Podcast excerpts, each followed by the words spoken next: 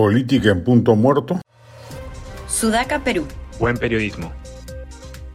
El conflicto social ha amainado en gran medida. Solo está acotado a algunas zonas de la región Puno y son cada vez más decrecientes. Hoy surgen algunas nuevas por razones distintas, como el caso de Piura, por la desatención del gobierno respecto de las inundaciones, pero parece difícil que vuelva a asomarse un escenario beligerante como el de diciembre y enero.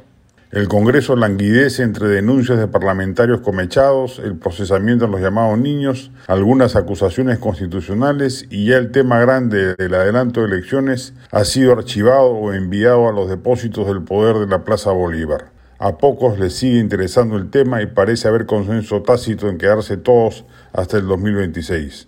Por su parte, el Ejecutivo anda sufriendo las de Caín para lograr responder con un Estado ineficiente o inexistente a los desafíos que representa resolver los graves problemas de las inundaciones en el norte del país, y ya parece haber remontado la ola de la oposición de izquierda, aunque no logre disminuir los bajísimos niveles de aprobación que exhibe. El problema que subsiste, sin embargo, es que este remanso político ocurre en medio de una crisis económica, política y social que no ha sido resuelta, y más parece por ello el ojo del huracán que aparenta calma chicha, pero en el que se avecina pronto un nuevo temporal. La política en punto muerto en un país en crisis es un terreno peligroso, donde las tensiones contenidas pueden llegar a niveles insostenibles. En estas circunstancias, los riesgos de recaer en la tentación autoritaria, la violencia y el desorden son altos. En esta situación de paz temporal es crucial que los líderes políticos muestren su capacidad para encontrar soluciones y llegar a acuerdos que permitan salir de la crisis. La falta de diálogo y de compromiso con el bien común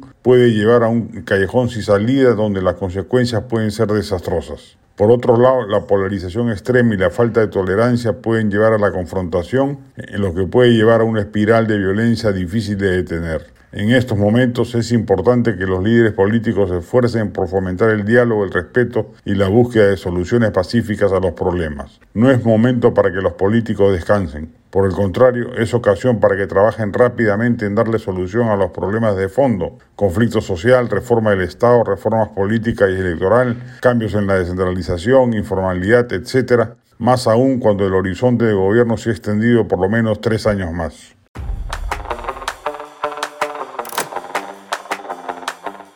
Este podcast llegó gracias a AFE, operador logístico líder en el mercado peruano que brinda servicios de almacenaje, transporte de carga, courier y cómics. Los puedes ubicar en www.afe.pe.